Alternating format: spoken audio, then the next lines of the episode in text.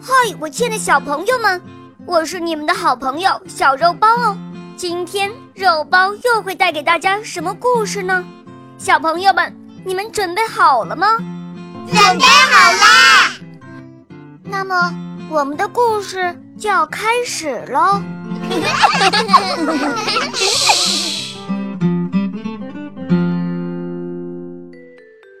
假话国王子和真话国公主，播讲肉包来了。在假话国中，人们的习惯与正常世界不太一样，他们不说真话，因为他们觉得内心的真实世界不应该暴露出来。表示热情和友好的词语说起来让人不自在，所以。只要反过来理解他们的意思就可以了。但是这假话国的王子偏偏与众不同。据说这位王子生下来就体弱多病，有一位黑衣修女把王子带离假话国去治病了，直到他十六岁才将他送回来。但是他很快又得了忧郁症。得忧郁症的缘故是，国王迎接他回家时，对大臣和宫女们说：“你们瞧啊，哎，我这儿子已经长得又丑又弱，真不想让他回来呀。”因为王子从小没有在假话国生活，所以他相信这些话是真的，觉得大家都不爱他。从此变得少言寡语，但是王子依然是一个有教养的人。他对自己说：“也许父亲和大家还是爱着我的。”修女说：“要了解别人，不是听他们说什么，而是看他们做了什么。”虽然他这样想，但是他还是很希望父亲能够对他说一句。孩子，我爱你。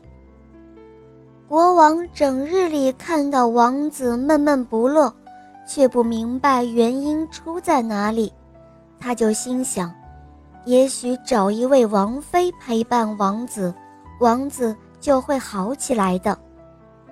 有很多很多漂亮的姑娘都满心期望着王子能够选中自己，但是口头上。还是要说出表示不情愿的话来，而这个时候，有一位叫做茉莉的姑娘，她有着大眼睛、黑头发，她被当作犯人一样的抓了起来。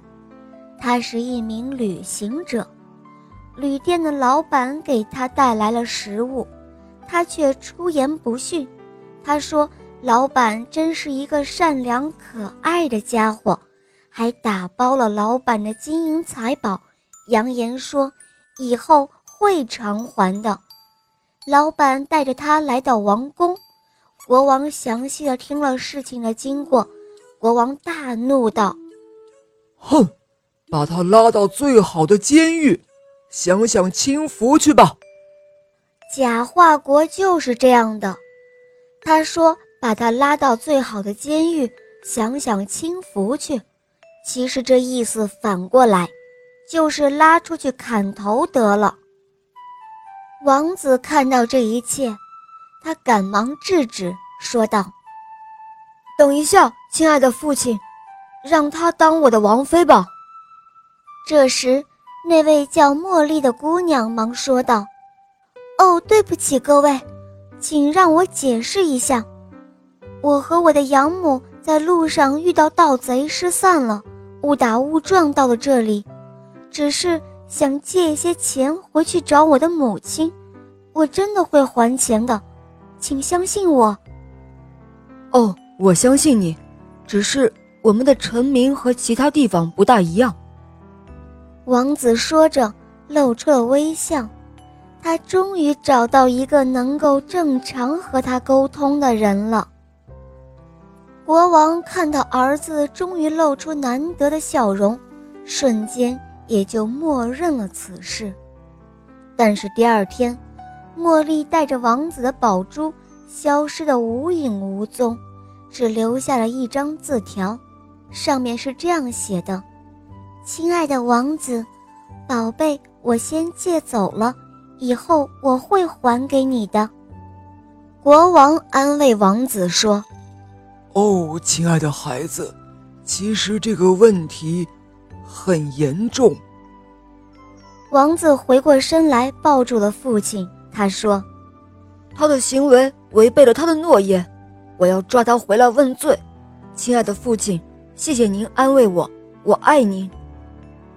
国王心里感到一阵温暖，他试探地说：“亲爱的孩子，我也爱你，等着你归来。”当说完这句话的时候，国王感到好奇怪呀。原来说和做达成一致的时候，很多事情就会变得简单起来。他决定了以后在假话国推行说真话。王子就这样一路追寻着，他发现茉莉用财宝帮助了很多人，人人都在夸赞他。他在一家旅店找到了茉莉，跟他在一起的居然。是那位修女，那位黑衣修女。修女怜爱地说：“亲爱的王子，茉莉是真化国国王的女儿。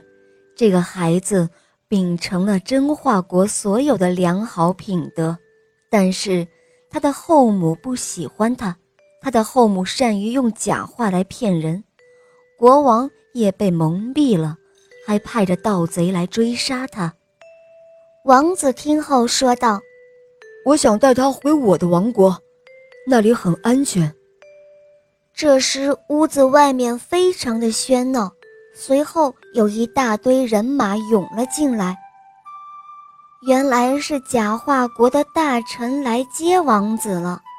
他抱住了王子，说道：“哦，我亲爱的王子，您的父亲。”可想死您了，快跟我回去吧。这位大臣说话的语气和行为方式，在以前是绝对不可能的。于是，连茉莉都愣住了，这跟他在假话国里听到的那是完全不相同的。但是，王子却因为这个变化而感到高兴。假话国的人。最后能够想什么就说什么了，而茉莉公主为了兑现还债的承诺，跟王子回到了假化国。几天之后，假化国举行了盛大的婚礼，未来的王妃是那个女盗贼，修女是证婚人。但是据说那位盗贼姑娘把所有的债务都还清了。而且还带来了不少的财宝呢。好啦，亲爱的小朋友，今天的故事肉包就讲到这儿了。这个故事可爱吗？是不是很好玩呀？你们喜欢吗？不要忘记关注肉包来了，打开我的首页来收听《萌猫森林记》。《萌猫森林记》是小肉包系列童话经典童话哟，小宝贝们。千万不要错过，肉包爱你，么么哒。